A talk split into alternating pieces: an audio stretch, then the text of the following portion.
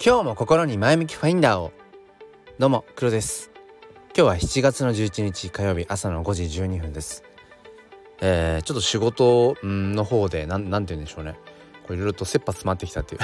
まあ切羽詰まってきたっていうのは何でしょうね。こううん時間に対してまあやらなきゃいけないというのかうんまあ、これをしないといけないよね。ってことが終わらない感じ、うん、ちょっと久しぶりな感じですね。今週来週はいろいろとこううんなんかカツカツになりそうだなと思いながらまあでも言っても時間は限られているし、うん、まあただやることは分かっているのでやることは分かってるんだけどそれに対して、えー、パッと見時間がなんか不,、うん、不相応というか、うん、まあだからまあ超高速でやるしかないなっていう そんなところですね。えー、まあこういう時ってなんかこう絵もゆえにこううんつかみどころのない不安に駆られやすいので、うん、なんかね数年前はこういう不安ばっかりだったんでしょうね。それで最終的に潰れたんだろうなってことをねふと思うんですけど、まあ、今の自分はうん。まあ、数年前のねそのうつ病を患って、えー、ちょっとこう仕事を休んだ。うん時の自分とは違うぞっていうなんか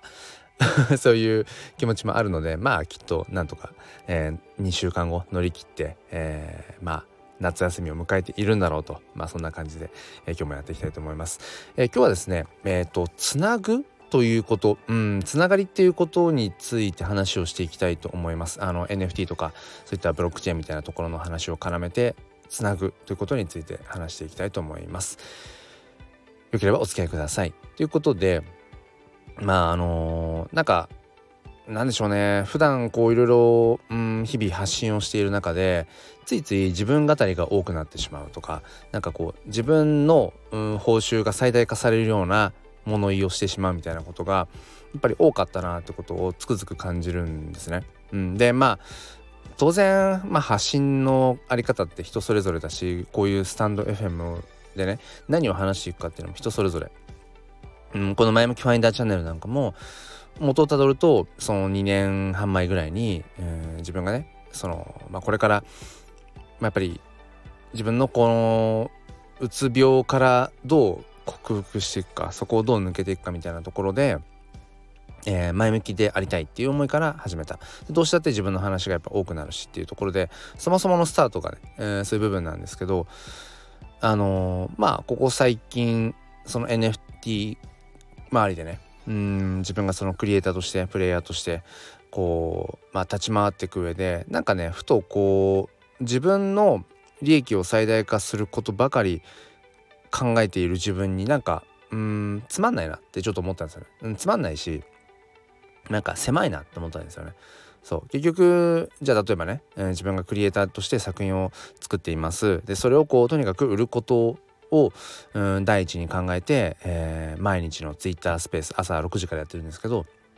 まあ、今までちょっと時間帯はねあの変わってきてはいて今はまあ朝6時からっていう感じですがなんかそういう日々の発信もその毎朝のそのスペースなんかも、うん、日々のツイッターの投稿なんかも自分の作品を買ってくれっていうような、うん、アプローチがすごくやっぱ多くなっていてで何て言うのかな、うん、やっぱすごくそれって狭い話だなっていうふに思うんですよね。で自分の作品を買ってもらいましたありがとうございました。まあある意味それで終わっちゃうって終わっちゃうんですよね。うん。そこで世界は終わってしまうというか世界が終わっちゃうというか ななんでのなんていうのかなそれ以上広がらないっていうのかな。うん、だけどなんかそういうふうに、まあ、日々のこう、まあ、スタイフも含めてなんか根本的にその自分のことばかりだったなってことすごく思ってうんでなんかそれってすごくやっぱつまらないな狭いなと思って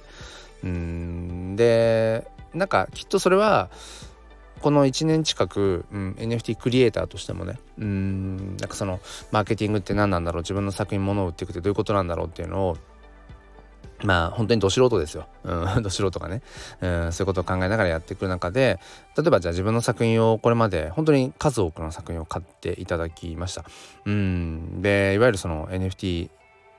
まあ、イーサリアムチェーンのね方で展開を、まあ、してきている NFT のコレクションなんかも、うん、1位差という、まあ、一つのこうまあ区切りになるような、えーまあ、取引総取引量ですね、うん、その NFT のコレクションで、まあ、売買がされた、まあ、価格ですね。1イーサ今そうですね。1イーサ日本円でどれぐらいだ？まあ30万いかないぐらいですかね。2 5 6とかだったかな。確か。うん。かなと思うんですけど、まあ、全部が全部自分のその利益になっているわけではなくてその NFT の売買ですね。二次流通三次流通とかっていう時に発生した取引も含めての1イーサっていうとこなのでそう、うん、全部が自分の いわゆる副収入になってるとかっていうわけじゃないんだけど、まあ、そういうある種こうクリエイターとして一つの目標が突破できたこととかっていうのも、まあ、全部結局応援をしてくださっていたりとかそうやって買ってくださってる方とかうん、まあ、僕のその作品を紹介してくれる人がいたりとかしたから、えー、まあ、さらに言うとその二次流通三次流通が成立するためにはそのまあ売りに出してくれる人がいたりとかね、する必要があるわけですよね。だからそういう人たちがいたからこそ、うん、そういう景色が見えたっていうことにやっぱり当たり前なんだけどあんまりこうそこに目を向けていなかったなと思って、でここに来てうんなんか最近はなんだろうなまあまあ十分そういう意味ではうんまあこうたくさんのねえー、そういう応援とかうんそのまあいい思いじゃないけどねそういうのをさせてもらってきてるなと思ってなんかもうその自分の利益を最大化するみたいなことはもうもういいなみたいなことを思ってうんだったら他の誰かを応援するとかその自分の日々のうんアクションっていうのかなそれがその誰かのためになるっていうかそっちがまずこう先っていうのかな、うん、自分の利益を最大化することがスタート地点ででそれでこう、誰かに対してこうつながりを何て言うのかなこう生んでいくっていう設計よりも誰かのまずこう利益とか誰かのためにっていうのが先ででそれがまあ、まあ、回り回って自分にとっても、えー、プラスになるみたいな、うん、なんかそういうちょっと抽象的な言い回しなんですけどなんかねそっちの方に今目を向けたいななんてことを思っているんですよね。だからそれこそあのー、なんだろう。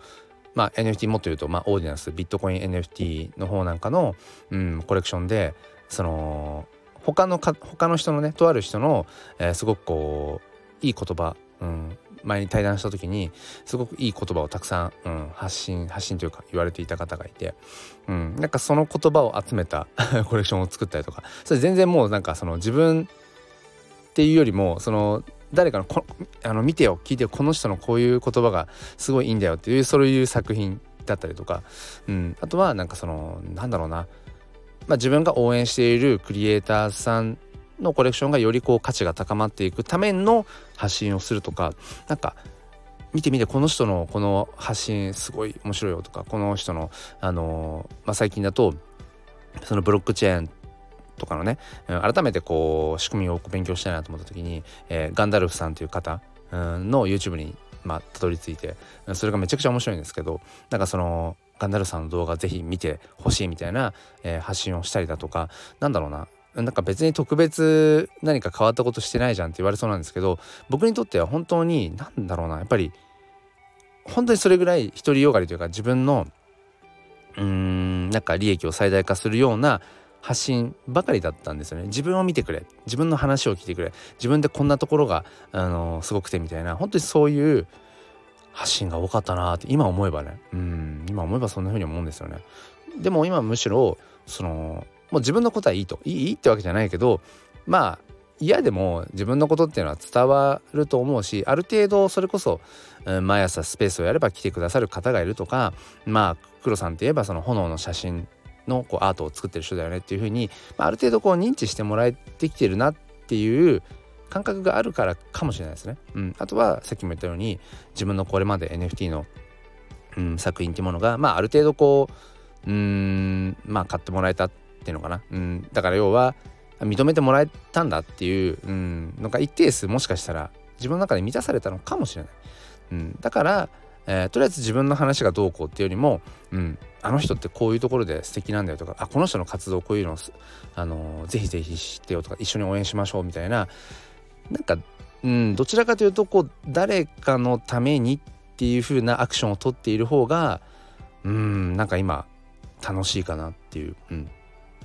ことをね思っています。でその方がなんだろうな広がりというかつながりがより生まれるっていうのかなそこに。うん。そうですね。それをねやっぱすごく感じるなっていう。今までは本当に狭いうん狭い中でこうわちゃわちゃやってる。狭いっていうのはその自分自己完結みたいな。でもそうじゃなくて誰かを応援する。うん誰かのためになるようなアクションを自分が取るってすると、うん、なんかね、うん、その人も喜ぶ。喜んでくれる。ればいいなと思うんですけど、まあ、喜んでくれてるとして、うん、でそれで自分もまたこう嬉しいっていうかだから喜びとか嬉しさが何だろうなうん今まで自分のことばかりだった時は喜びとかっていうものが1だとしたら、うん、他の誰かも喜んでくれるようになったらまあ喜びが2になりますよね。だから、まあ、どうせそこに喜びとかうんそういうのが生まれるんだったらそう多い方がいいよなっていう、うん、今はねそんな気持ちでいます、まあ、ちょっと抽象的な話が続きました。あのー、まあ結構その今ずっと話してきたような NFT とかそのビットコイン NFT 周りのね、うん、じゃあ自分がどんなことをしてるのかっていうまあそういうすっごい あのめちゃくちゃ具体的な、うん、細かい話なんかは、えーと、毎朝の Twitter スペース6時からやってますので、まあ、もし、あのー、耳が暇でその時間起きてるよなんて方はそっちの方もね、えー、来ていただければと思います。ということで最後までお付き合いくださりありがとうございました。いやちょっとね仕事のことが頭をよぎる瞬間が ありますけどまあまあまあなんかそれはね、えー、そっちはそっちでまたあのー、やっていきたいと思います。それでは皆さん今日も良い一日をそして心に前向きファインダーをではまた。